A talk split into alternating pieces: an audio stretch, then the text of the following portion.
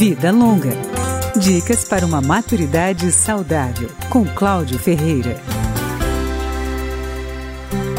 Cartórios de todo o país estão atentos a tentativas de apropriação do patrimônio dos cidadãos mais velhos. A campanha Cartório Protege Idosos, da Associação dos Notários e Registradores do Brasil, a ANOREG, parte da constatação de que neste período de isolamento social, os chamados 60 mais estão bem mais suscetíveis a situações de violência.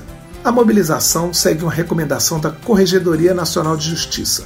Na prevenção contra a violência patrimonial ou financeira, a Corregedoria sugere atenção especial a pedidos de antecipação de herança, movimentação indevida de contas bancárias, venda de imóveis e mau uso de bens e ativos. Outro foco são os atos sem formalização legal, usando os chamados contratos de gaveta, que podem levar a riscos como a penhora do bem que estiver em nome de outra pessoa. Tabeliães e registradores devem verificar se a pessoa idosa está realizando aquele ato por vontade própria ou se está havendo algum tipo de coação.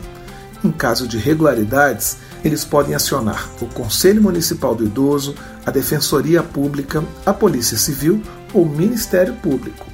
A campanha destaca a importância do registro de propriedades em cartório. Também lembra que há vários instrumentos legais que podem proteger os idosos, como o testamento, a doação em vida e o testamento vital, que trata dos procedimentos de saúde aos quais a pessoa deseja ou não ser submetida em uma emergência.